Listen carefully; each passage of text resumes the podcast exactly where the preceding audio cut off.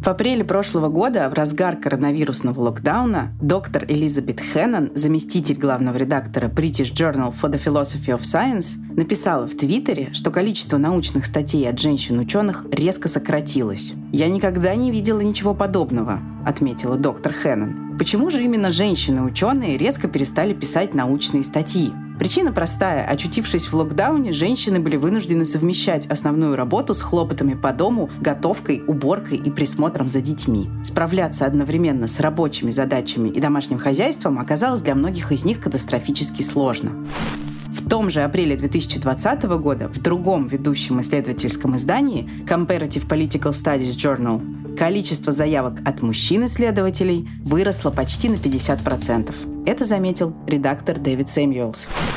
По данным Управления национальной статистики Великобритании за 2016 год, женщины выполняли в среднем на 60% больше неоплачиваемой домашней работы, чем мужчины. Есть и российские исследования. Например, исследовательница Высшей школы экономики Елена Мезенцева выяснила, что у женщин трудоспособного возраста еженедельная домашняя нагрузка почти на 16 часов больше, чем у мужчин.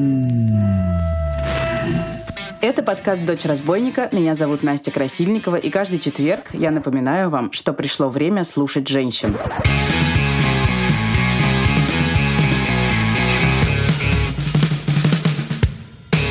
И сегодня мы будем говорить о работе по дому, второй смене, несправедливом распределении домашних обязанностей и ментальном грузе.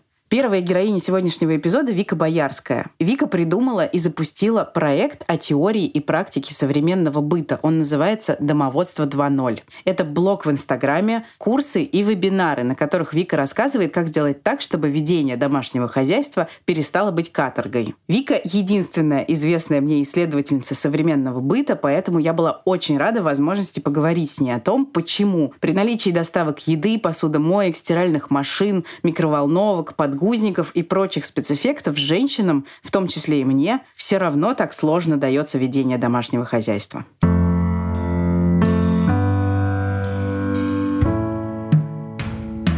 Меня зовут Вика Боярская. Я занимаюсь организацией быта, пространств и мыслей э, в головах людей. Последние несколько лет занимаюсь только этим, чему очень счастлива. Я не могу назвать себя там э, консультантом, не могу назвать себя коучем, не могу назвать себя каким-то словом, которое бы описывало конкретно мою деятельность вот в виде одного слова.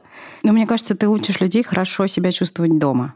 Да, пожалуй, так. Чувствовать э, себя как дома, у себя дома наверное. Что такое в целом сейчас современное домашнее хозяйство? Для меня э, современное э, домоводство и современный быт, он э, заключается в том, что может быть каким угодно. может быть таким, какой мы себе выбираем. Сейчас очень популярная концепция у людей с привилегиями, опять же, да, про то, что мы можем быть свободны в любых сферах нашей жизни. Мы можем выбрать себе более-менее любой вектор в карьере, да, там хотим заниматься каким-то, занимаемся техническими там, дисциплинами, хотим гуманитарными, хотим творческими, хотим идем в помогающую профессию. Опять же, да, несмотря на то, что я не очень оптимистка по жизни, я вижу, что вот для женщин э, моего поколения, моего круга ситуация с личными выборами улучшается. Можно сказать себе в какой-то момент, что ты не хочешь э, в традиционном смысле семью и детей. Найти это в себе, признаться и, в общем-то, счастливо жить в содружестве с собой. Да, мы не в 18 не в 19 веке, когда э, у женщин был только один путь можно обеспечивать себя самостоятельно. Сейчас я, когда это все вслух произношу, мне, конечно, становится жутко, потому что я понимаю, что еще 50, э, там, 60 лет назад моей бабушки не было всей вот этой роскоши. Но, тем не менее, у нас она есть, у моей дочки в будущем она будет, э, да, и как бы огромного количества девочек и женщин прямо сейчас это есть. А в том, что касается быта, почему-то нет вот такого вот общественного тренда проговаривать, да, бонусы, которые мы сейчас получили. По-прежнему есть э, какая-то установка на такое вот э, консервативное восприятие. Вот я даже с очень-очень прогрессивными женщинами разговариваю и понимаю, что их совершенно не угнетает, например, что они свободны от предрассудков в области карьеры и семьи, но их реально угнетает, что они там а, не пылесосят сами дома, нанимают для этого уборщицу, по разным причинам. То есть феномен клининг э, самостоятельный перед клинингом, который ты оплатила, да, конечно, это конечно. Да, штука. убраться перед приходом уборщицы – это святое. Это причем, опять же, да, у женщин, которые рулят э, крутыми проектами, нанимают э, веб-дизайнеров, программистов, и там, не знаю, топ-менеджеров и сотрудничают очень высоко квалифицированно в плане вот работы, да, при этом существует какой-то такой жуткий стыд, перед э, приходящим клинером. Я это называю комплекс э, бытового самозванства, да, когда э, мы живем вот во власти ощущения, что дома мы кому-то что-то должны. Хотя глобально как раз-таки дом — это место, где максимально у нас есть шанс создать себе защитную капсулу, и вот именно там почувствовать, что тут можно вообще никому ничего не быть должной. Дома мы спим, и мы довольно уязвимы в этот момент. Дома мы храним свою пищу, и опять же, да, как бы а, с точки зрения там каких-то природных механизмов, хранилище склада еды — это самое безопасное место для биологического существа.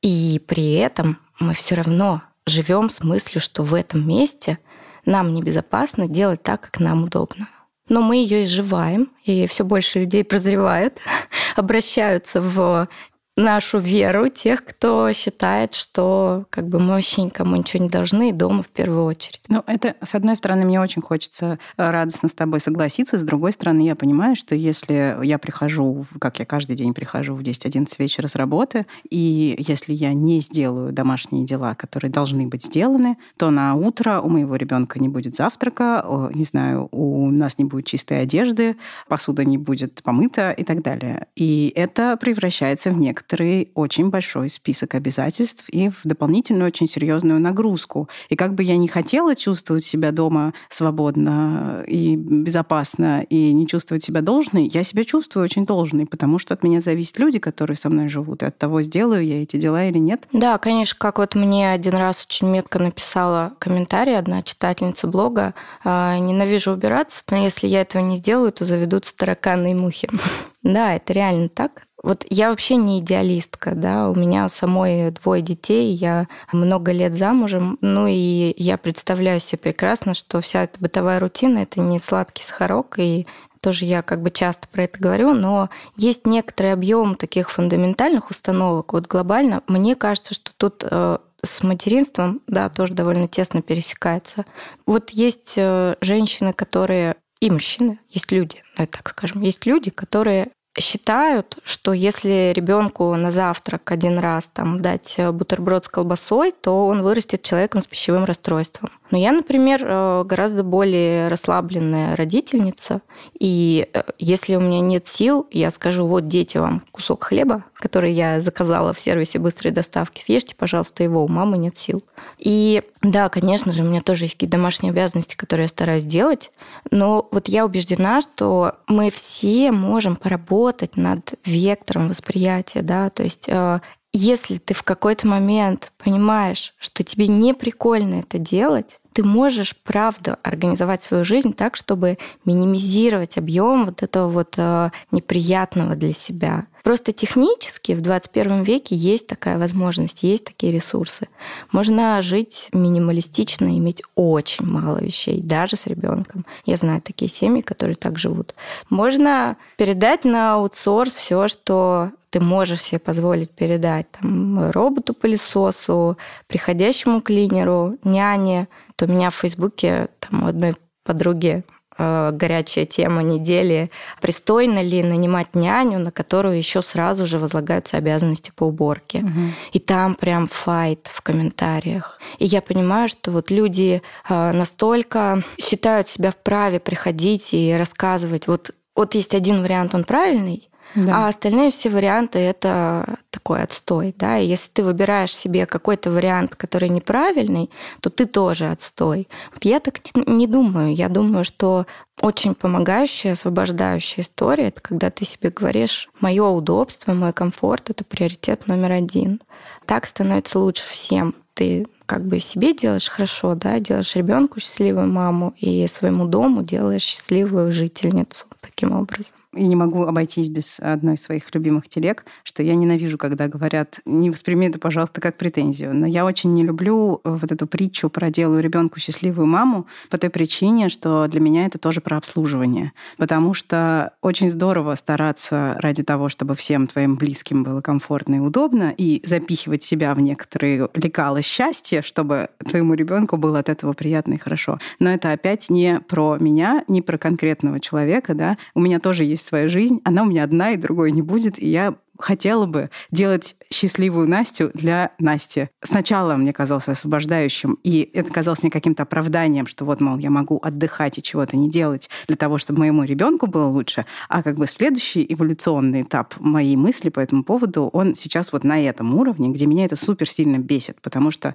я не хочу потратить свою жизнь на то, чтобы обслуживать всех вокруг, при том, что я их очень люблю, но и хочу, чтобы у них было все хорошо. Я согласна с тобой, что мы не должны становиться счастливыми и там а, делать себе хорошо для кого-то другого, но очень часто, когда женщина всю жизнь живет с ощущением, что она для кого-то другого, у меня есть единственный аргумент. Э, я могу убедить ее попробовать какую-то непривычную практику, только заходя со стороны, это будет хорошо не только для тебя, но и для других. Вот попробуй. Угу. Потому что я полностью согласна, что э, жить нужно для себя, но опять же, вот именно в концепции быта женщины в очень большой опасности. И для того, чтобы начать жить для себя, нужно вообще попробовать, как это, да, и решиться на вот это попробовать. Для меня просто вот по-человечески это огромная сфера интереса, почему мы вот э, мы, в смысле мы женщины, да, что формирует нас вот такими ориентированными на чужие потребности. Я думаю, это не только биология, это явно как бы гораздо больше.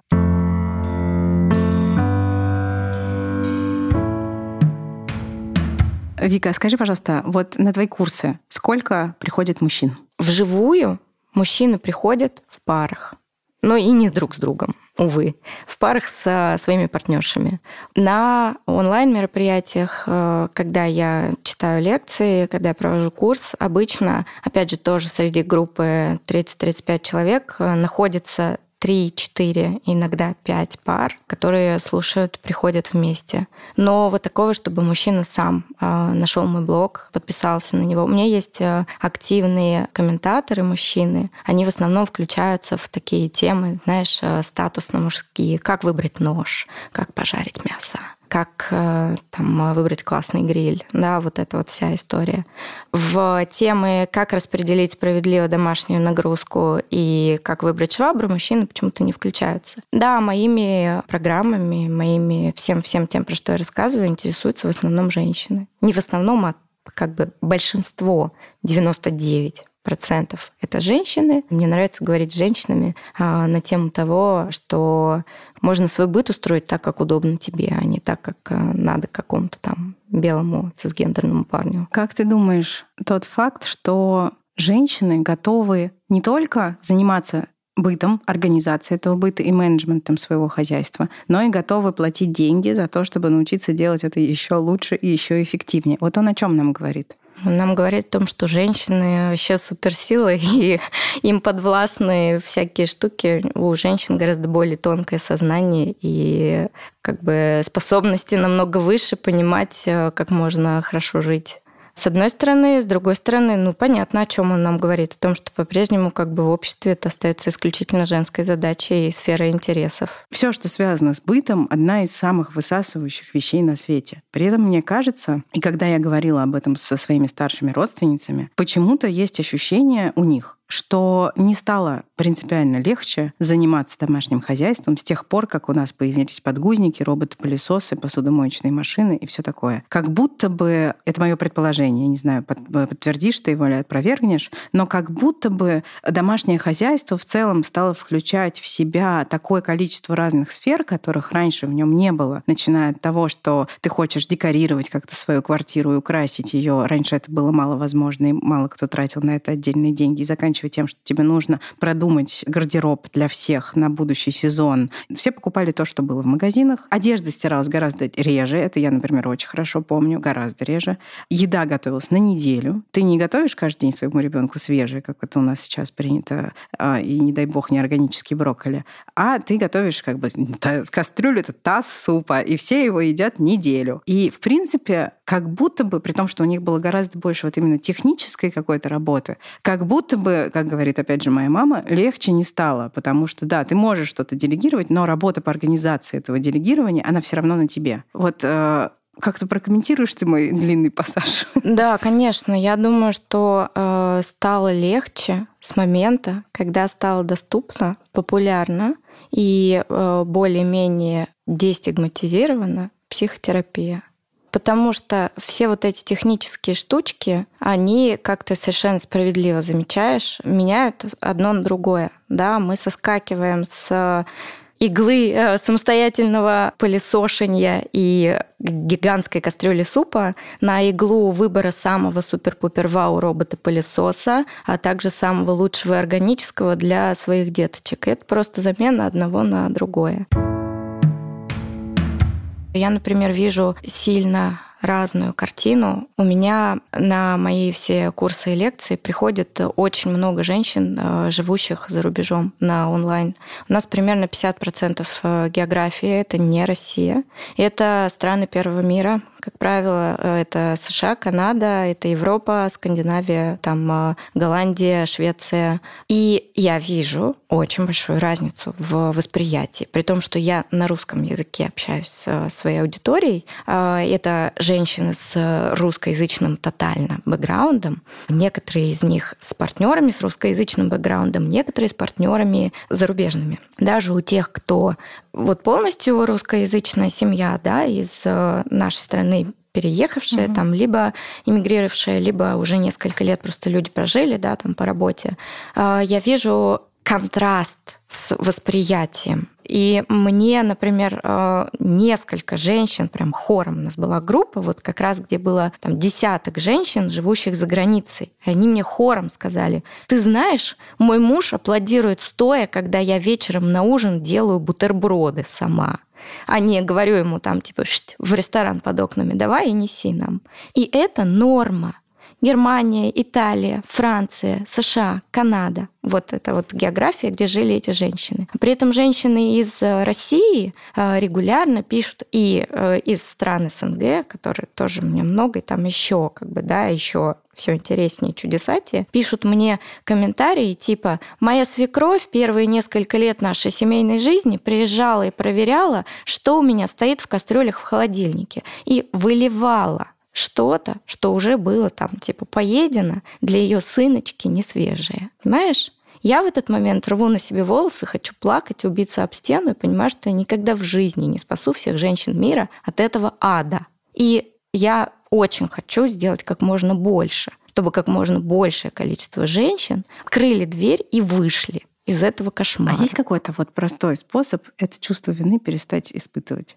Что можно себе сказать такого, чтобы простить себя за то, что ты, не знаю, не идеально в том, как ты ведешь домашнее хозяйство? Не идеально, в смысле, не соответствуешь всем представлениям всех окружающих о том, как правильно и как должно быть. Технический путь такой. Мы учимся четко э, разделять ситуации критичные и некритичные. Критичная ситуация — это когда еда испорченная. Если человек съест испорченную еду, он заболеет. Наш мозг никогда не подведет в этом вопросе. Это мы выбираем, выбрасываем и так далее. Параллельно мы технически э, визуализируем э, ручечку вот эту регуляции громкости всех этих голосов, которые там что-то там, и мы говорим спасибо в другой раз на минимум.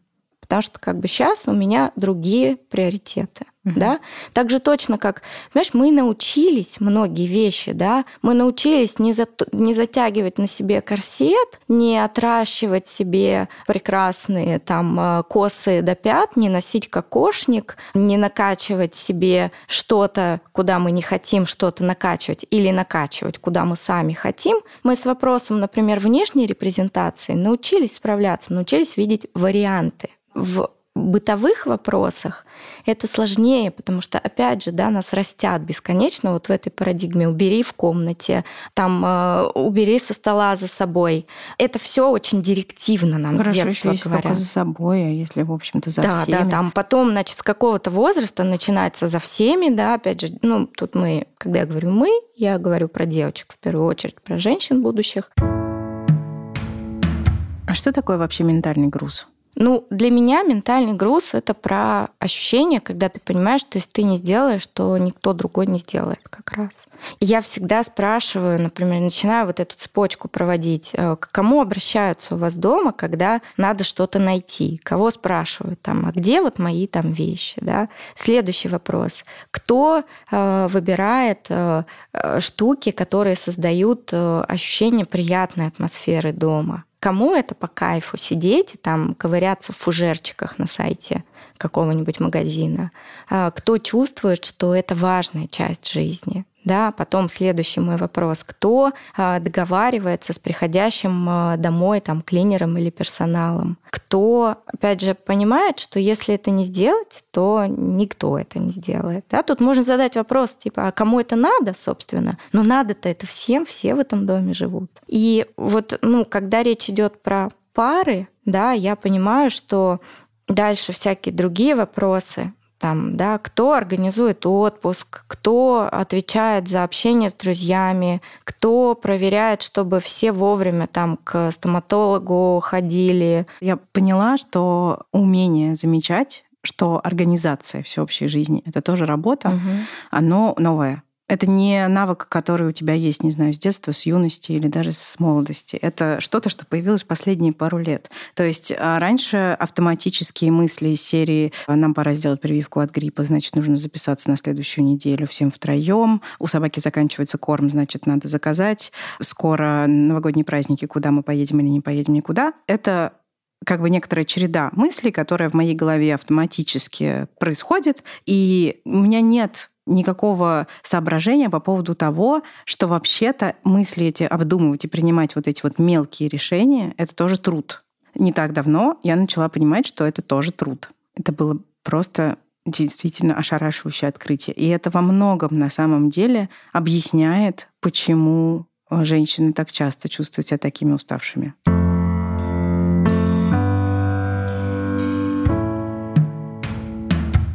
Сообществе слушательниц этого подкаста на Яндекс.Кью, которое так и называется «Дочь разбойника», я решила провести опрос о разделении домашних обязанностей. В нем приняли участие почти 500 человек. В общем-то, немаленькая выборка. Вопрос я сформулировала так. Как в вашей семье распределены домашние обязанности?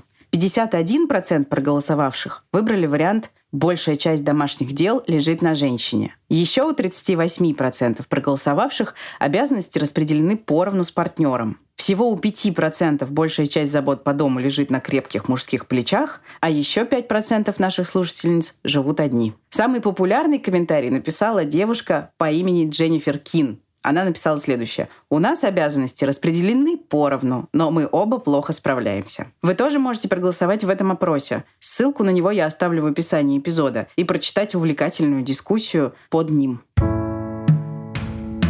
вчера одна из читательниц написала мне, что у них с мужем, мне просто показалось, что это гениально. У них с мужем над раковиной, где они моют посуду, висит специальная табличка с их именами. На одной стороне написано ее имя, на другой стороне его имя. И они переворачивают после того, как помыли посуду, чтобы знать, кто последний помыл и чья очередь следующим мыть посуду. Есть ли какие-то вот такие еще простые, не могу, к сожалению, другого слова, ну хорошо, трюки, а, чтобы их можно было легко и просто внедрить в жизнь, и чтобы при этом немножко разделить вот этот вот бытовой груз. Люблю слово трюки тоже, да, ну, хорошие. Ну, я вот для себя поняла, что в моей семье гораздо лучше работает стратегия по торгу в рамках отдельных сегментов быта. Вот у меня, например, а, четко, да, то есть стирка – это полностью ответственность моего мужа. Начиная от покупки стирального порошка и заканчивая методами, как он чинит стиральную машину. Вот все, что касается стирки. А, например, э, покупка продуктов – это полностью моя ответственность. Начиная от того, в каких магазинах я покупаю, сколько я на это трачу, я слежу за этой, это наш общий бюджет, но слежу за этой строкой расходов только я, чтобы она не выходила за определенные пределы.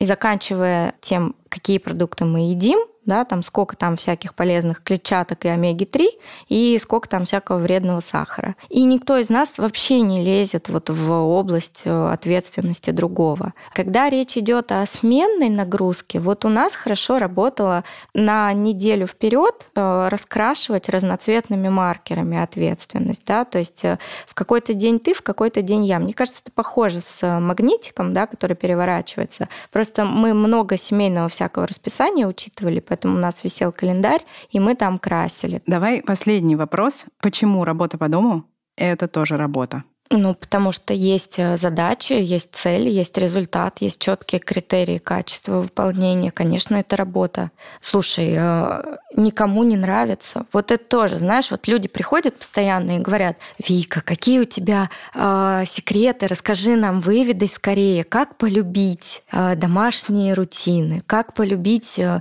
загрузку посудомойки, разгрузку, как полюбить э, пылесос по графику. У тебя же маленькие дети, сколько раз ты в неделю пылесосишь? Как тебе кайфово от этого? Я говорю, так, стоп, стоп, стоп. Э, вообще-то нет, вообще-то никак никак не полюбить. Это дела, которые надо делать, так же, как и многие другие, но мы можем их делать с пониманием, что мы небольшой кусочек своих сил выделяем на них, а дальше у нас есть всякие другие интересные штуки. А можем их делать э, без этого понимания и просто утонуть в этом всем э, рабстве бытовом. Полюбить эти дела никак невозможно, но можно модерировать.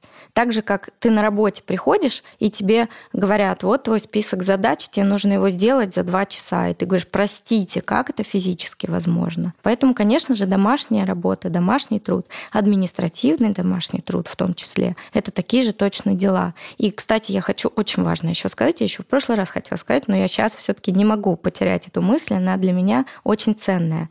К вопросу покупки всяких э, свечек, э, подушек, полочек и пледиков. Традиционно история такая, что типа, ну я же так это все люблю, то есть это не про контроль и ответственность, да, а э, я же так все это люблю, я сама это выберу. Но вообще-то это тоже идет зачет. Если я с кайфом какие-то вещи делаю, а не страдаю от них, это не значит, что они не засчитаны. И по этому поводу как раз-таки могло бы, да, показаться там, вот там Вика повар, да ей просто по кайфу готовить, э, поэтому она это и делает. Ну зачем-то зачитывать в семейной рутине? Ничего подобного нет. А от того, что я один раз в неделю с удовольствием готовлю, это не значит, что я семь э, остальных дней готовлю всегда с удовольствием. Если вам что-то нравится, все равно учитывайте это тоже. Когда вы сядете, составите таблицу и распишите, кто за что отвечает, да. В общем, даже если вы делаете какие-то домашние дела в удовольствие и очень любите делать эти конкретные это домашние дела, труд. это тоже работа. Да, это тоже труд. Чтобы подготовиться к записи этого эпизода, я много обсуждала тему домашних дел и ментального груза со своими читательницами в Инстаграме. И одна из них, Александра, рассказала мне, что сначала в ее браке обязанности были распределены стандартным образом. Именно она брала на себя большую часть дел по дому. А потом ее перестало это устраивать, и она решила все поменять. И это получилось. Послушайте эту дико увлекательную историю. Привет, меня зовут Саша, мне 25 лет. У меня есть муж, он тоже Саша, ему 28. Мы вместе уже 6,5 лет, у нас нет детей, но зато есть два прекрасных кота. Мы оба работаем, и так было практически с самого начала наших отношений. Когда мы только съехались, большую часть обязанностей по дому делала я. Так было устроено в семье моих родителей, плюс я хотела показать, что я хорошая хозяйка своему мужчине, хотя он от меня ничего такого не требовал. Я занималась готовкой, большей частью убирала за котами и накладывала им еду, стирала, гладила вещи, протирала зеркала. А по выходным мы в один день делали большую уборку, делили между собой мытье посуды, накопившейся за рабочую неделю, вытирание пыли и уборку пылесосом. Но если была необходимость среди недели для готовки получить чистую посуду, мыла ее тоже я. Время шло, мы начали зарабатывать больше и смогли позволить себе приглашать клининг раз в две недели. Между приходами клинера посуду при необходимости подмывала я, готовить мы перестали, так как перешли на доставку, а глажку я вообще забросила из-за жуткой бестолковости этого дела. Но не пропала нужда в обслуживании котов, стирке, смене постельного белья, уборке вещей, заказе регулярных доставок, чистке робота-пылесоса, сборе и выносе мусора. Вышло так, что практически всегда я делала это сама, как бы между делом и даже не замечая. Иногда просила мужа сделать, но это вызывало во мне много негатива, так как в большинстве случаев одной просьбы было недостаточно. На самом ранящем для меня был вопрос, а почему он сам не замечает, почему только я это вижу и подсвечиваю. В какой-то момент после очередной ссоры на тему обязанностей я для себя приняла, кому больше надо, тот и делает. Но, как вы понимаете, надо было в основном мне, так как у меня намного раньше возникает ощущение, что дома грязно. Муж говорил, что даже не замечает того, что нужно что-то сделать, пока я не попрошу. Моя усталость от всех этих дел только копилась. Дальше мы оказались у семейного психолога. Изначально не из-за этого вопроса, но он явно только обострял и без того острые углы. Психолог нам, увы, не подошел и с проблемой не помог. Но процесс размышлений на тему был явно запущен. Очередной раз, пожалившись своей маме, я услышала вопрос, а как было раньше, что тебя это устраивало? Опустим тот момент, что из девушки с патриархальными устоями я стала феминисткой. Проанализировав, я поняла, что раньше мы делили обязанности как бы официально, хотя бы в рамках субботы, выделенной на уборку. И я предложила мужу поделить все обязанности, которые у нас есть по дому сейчас, поровну. Мы составили список, поделили его на двоих и закрепили в Телеграме. Мужу были отданы те пункты, которые ему проще заметить. Например, наполнить кошачьи миски довольно просто. Видишь дно, значит пора насыпать. А вот заметить, достаточно ли грязный горшок у котов, не так просто. Мера достаточности у нас явно разная. Поэтому делили исходя из наших, скажем так, сильных сторон. Теперь у каждого своя сфера ответственности. Не на своей своих делах я даже не фокусируюсь, и это понижает уровень ежедневной тревожности. Я, наконец, смогла полностью положиться на мужа, и это сильно повысило уровень доверия в наших отношениях. А еще муж наконец-то научился пользоваться стиральной машинкой. И это, я считаю, большая победа. Кажется, что требование быть хорошей хозяйкой мы впитываем из окружающей среды. Многих девочек так воспитывают, упирая на то, что аккуратность и умение навести уют — это необходимые женщине качества. Чего стоит одна только знаменитая фраза о том, что путь к сердцу мужчины лежит через его желудок. Меня всегда терзал вопрос, почему именно через желудок, а не через рассудок. Но не будем об этом. Сейчас вы услышите Аню Иванютенко. Аня — психолог, она работает в гештальт-подходе. Главное, что я хотела выведать у Ани, ответ на вопрос, как отличить собственные желания, например, хочешь ли ты быть хорошей хозяйкой, от требований окружающей среды. Но вместе с ответом на этот вопрос я узнала у Ани много чего еще.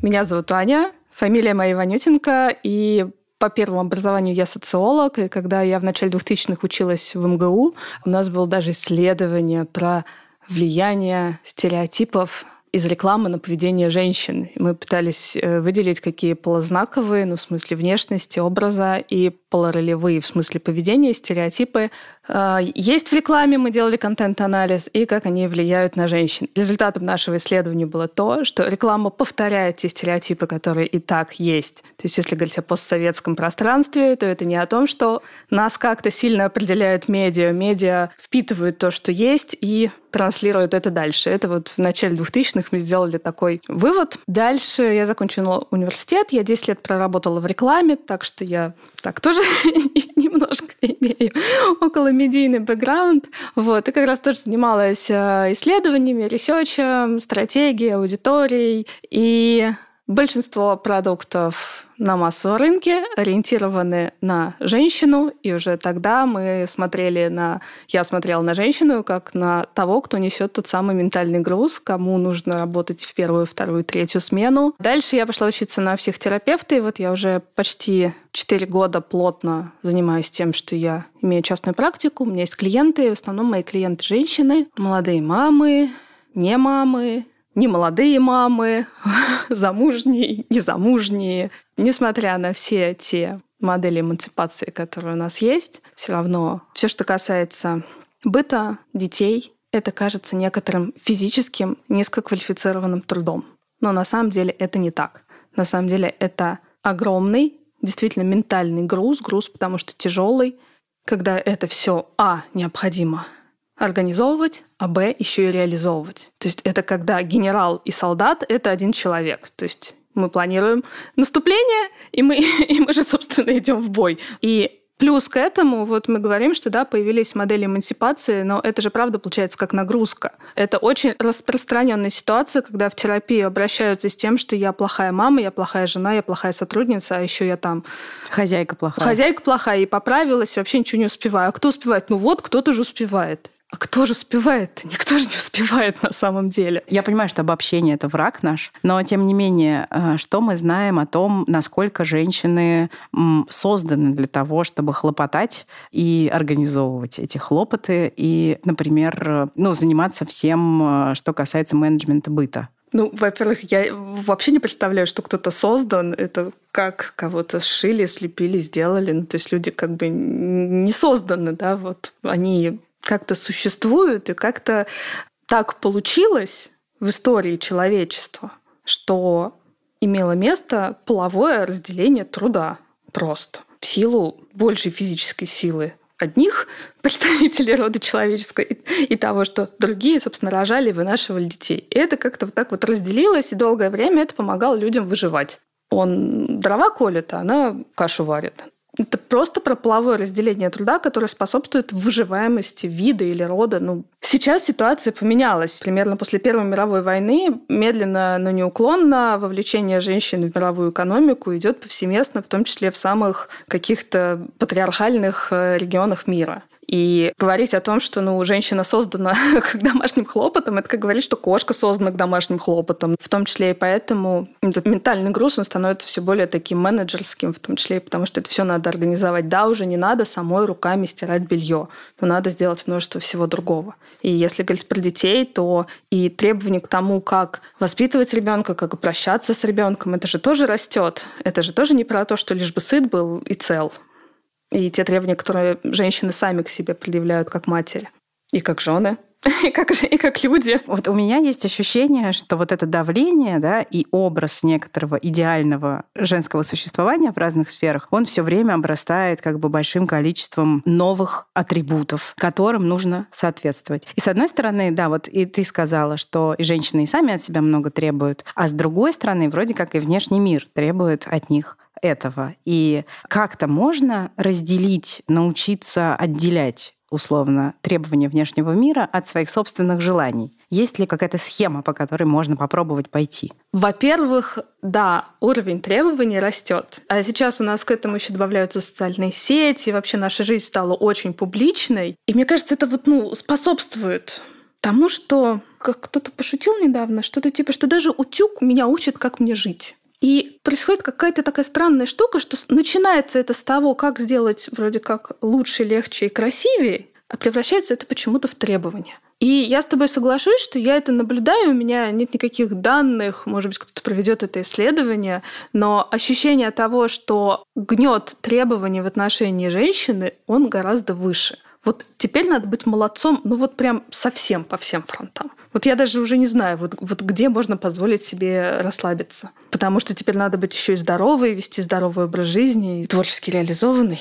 Как так? Почему картин не пишешь, почему стихов не слагаешь? И когда я говорю, что у женщин к себе растет э, эти требования, я это ну, не пытаюсь это переложить на женщин. Для меня это какой-то обоюдный процесс, что происходит такая, ну, как будто бы присваивание себе требований среды. Вот то, что я наблюдаю. Запрос, который часто есть, я хочу такой стать. И вот то, о чем ты спросила, как это разделить? Это ты хочешь такой стать или это на тебя среда так давит, и ты выбираешь такой, не, не, неправильное слово выбираешь, вот, ну и ты пытаешься такой стать. И для меня в долговременной терапевтической работе вот тут вот движение в сторону а, развития чувствительности к себе, не создания вот этого вот образа, что у меня тут вот подушки, пледик и кофе. Вот, а как мне на самом деле, с одной стороны. А с другой стороны, к пониманию э, тому, какие потребности мною движут, когда я пытаюсь схватить все эти внешние атрибуты, когда я пытаюсь подстроиться под эти требования. почему я так с собой делаю. Сейчас, э, по крайней мере, в Москве, по крайней мере, в середине дня летом встретить женщину на каблуках – это реже, чем было, например, 10 лет назад, когда это была просто какая-то норма. Мы сейчас ходим в более удобной обуви, в более удобной одежде. Поэтому, ну, схема не схема, но некоторое такое движение, движение в сторону исследования, а, а что я на самом деле хочу, но думаю, что я могу это получить, или мне кажется, что я могу это получить, соответствуя этим требованиям не так давно мы научились вообще замечать, что домашнее хозяйство включает в себя не только набор действий э, по, не знаю, там, чистым поверхностям, приготовлению еды и там, стирке одежды, но и организацию этого всего. Нет ли у тебя какого-то ощущения, что тот факт, что мы теперь знаем о том, что это тоже труд, делает собственно, сам этот труд гораздо более... Из-за того, что он гораздо более заметным становится, он становится гораздо более изнурительным. Если бы мы не знали о том, что это называется ментальным грузом, было ли бы нам проще? Если мы замечаем какое-то свое неудобство, у нас появляется возможность как-то это неудобство изменить. Может быть, его сделать меньше, может быть, как-то находить способы себя в этом поддерживать. Даже вот слушая какие-то подкасты, понимая, что не я одна такая, а вообще-то всем нам не просто живется. А можно продолжать делать вид, что ну нет, это все феминистки что-то придумали, нормально все жили, и проблем не было. А что делать с чувством стыда, которое неминуемо возникает э, при э, очень знакомом многим э, женщинам, особенно с детьми, монологе в голове? Ну вот раньше-то не было стиралок, посудомоек и роботов-пылесосов. И ничего, никто не ныл. А ты что ноешь? Вот с этим что делать? Мне нравится идея французского гештальтерапевта Жан-Мари Рабина он говорит, что стыд – это переживание, которое возникает, когда мы недополучаем поддержку от окружающей среды.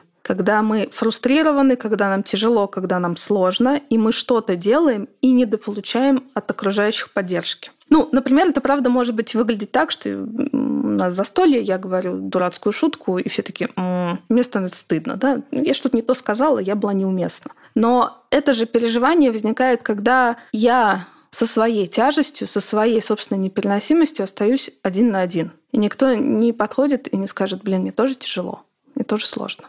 И мне кажется, важно записывать вот такие подкасты, эфиры и вообще об этом говорить, о ментальном грузе, о второй смене, о мамы-менеджменте, именно для того, чтобы вот этого переживания, что ну все как-то справляются, у всех все нормально, а бабки-то наши вообще в корыте стирали, и все нормально было. Вот, чтобы вот этого не возникало, чтобы этой стыдящей фигуры в голове не было аргументов. Когда мы говорим про делегирование, в том числе делегирование домашних хлопот, человеком, который должен помнить, когда во сколько, не знаю, зачем и как это все делегировать, тоже остается женщина. Как научиться не обесценивать вот этот труд по организации, если самого труда по ведению домашнего хозяйства стало чуть меньше благодаря нашему техническому прогрессу. Хочется привести такую аналогию. Вот был у нас э, человек. А сначала он был какой-нибудь там джуниор, потом он стал там просто специалист, потом он стал синьор, потом стал руководить отделом. Предположим, это программист. Он не сидит уже сам, не кодит да, или а, я из рекламы, да, он уже сидит, не перебирает огромные базы данных, не ищет картинки, не берет интервью, он уже просто вот это все модерирует, экспертизу идеи проводит, направлений, там, дает задание, что делать. И он сам руками уже почти ничего не делает. Но почему-то его зарплата в 10 раз выше. Почему? Он а, снимает с других э, тревогу по поводу всех тех бесконечных выборов, что делать, и берет ее на себя. И когда на самом деле, что бы мы ни делегировали, какой бы процесс мы ни делегировали, мы даем человеку ну, какую-то такую полянку, которой ему надо заниматься, он ей занимается. А мы держим в голове вообще все эти полянки, и зачем мы это делаем, и куда мы идем, и как мы это все предъявим тому, кто нам делегировал следить за этими полянками, если он есть. А если его нету, когда мы говорим о ведении домашнего хозяйства, э, то вообще-то никого нету нет никого, кто на себя берет вот эту тревогу. Ее по-хорошему, как бы вот, раз у нас два партнера, да, как бы делят ее между собой. Но получается по-разному. И сейчас мне вот вспомнилось, э, есть такой приматолог Франц де Вааль, который изучает обезьян уже много десятилетий, и он был тем ученым, который предложил идею альфа-особи. И когда он предложил эту идею, он вовсе не имел в виду вот эту всю альфа-самцовость с какими-то атрибутами силы и власти. Это может так проявляться, но суть была не в этом. Суть в том, что альфа-особь — это та особь в стае приматов, которая способна сохранять взаимодействие с максимальным количеством членов этой стаи, быть с ними в контакте, замечать максимум возможных процессов в этом социуме. И когда они замеряли разные показатели гормонов, у альфа-особи и вот, которые самые крайние, вот, у них был примерно одинаковый уровень кортизола, гормона стресса, потому что это большая стрессовая... Вот, вот этих все обижают, их никто не ценит, у них нет места, они парии, да, и у самого того, кто на верхушке иерархии, у него тоже очень высокий кортизол, потому что его стресс очень высок, ему приходится моделировать все вот эти процессы, за всем наблюдать, когда надо идти мирить и, и так далее. У него есть прекрасная книга «Последнее объятие мамы». Мама — это имя обезьяны. И он очень хорошо показывает, насколько это непросто занимать эту роль. И если это не просто у обезьян, то почему это должно быть просто у, у людей? То есть а, в какой-то степени а, это еще тяжело не потому, что вот надо много всего держать в голове, а потому что как бы ну, ну нет никого, кто за тебя это все возьмет на себя все эти тревоги, все эти сложности. В классической нуклеарной семье как будто бы двое человек, да, которые отвечают за всеобщее благополучие, но э, организация всего, что связано с домом, где люди проводят большую часть жизни, обычно ложится на плечи женщин. Вот в России очень популярно это выражение «муж не помогает мне». Это обычно имеются в виду какие-то домашние дела, дела, связанные с детьми. Почему эта фраза, кажется ли она тебе какой-то возмутительной или, не знаю, какой-то неправильный в смысле целеполагания? И если да, то почему? Муж не помогает, это выглядит так, что вот, вот, вот это мое пространство. Я тут все вообще-то сама делаю, а другие мне помогают. Это наше пространство. Мы его вместе создаем. У нас общий вклад в то, как мы будем здесь жить. И ситуации, например, очень большой разницы в доходах и очень большой разницы в загруженности. Ну, предположим, мужчины на работе. Он очень занят, он много зарабатывает, он там практически не участвует. Ну, договорились, да, я на себя беру дом, ты на себя берешь работу, зато я вообще не думаю о деньгах, а ты не думаешь о доме. Это их контракт. Они так живут. Угу.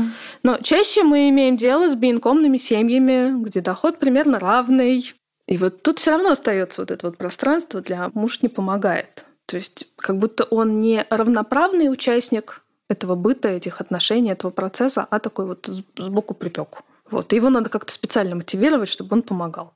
Ну, то есть как будто мне надо мою правую ногу специально мотивировать, чтобы она делала шаги. С чего можно было бы начать разговор? Вот представим, что нас слушают женщины, которые очень хотят изменить вот этот вот баланс э, ответственности за то, что происходит дома и немножко передать своему партнеру побольше ответственности. С чего можно было бы начать такой разговор? С каких вопросов, которые стоит задать себе, ему или вам в целом как семье? Я думаю о том, что любые перемены, они начинаются с замечания неудовлетворенности, замечания того, какой кризис сейчас имеет место быть. И в первую очередь у меня, чем именно я не удовлетворена. То есть, чтобы здесь как раз не обобщать, разобраться вот, а в, в моем опыте что не так, где мне сложно, что меня напрягает. Потому что вот я сейчас это говорю, и как-то так вот на себя опираюсь, смотрю, такая, ну, вообще есть пара мест, которые надо обсудить. Есть пара тревог, которые меня вот напрягают, и мне бы хотелось здесь, ну, пошерить это, да, разделить, чтобы мы были вместе, чтобы мы были на равных. И Здесь, конечно, сложное место, потому что когда мы начинаем говорить партнеру о своей неудовлетворенности чем-либо, мы тем самым можем спровоцировать угу. конфликт, обвинения, претензии, там еще что-то. Ну, э, я так понимаю, что есть некоторые универсальные правила про я-сообщение и про то, что хорошо... Ну, то есть я сама очень часто замечаю, что мне хочется там мужу сказать, опять ты не помыл посуду, да сколько можно тебе говорить? Обращай внимание на то, что кастрюля кастрюля на плите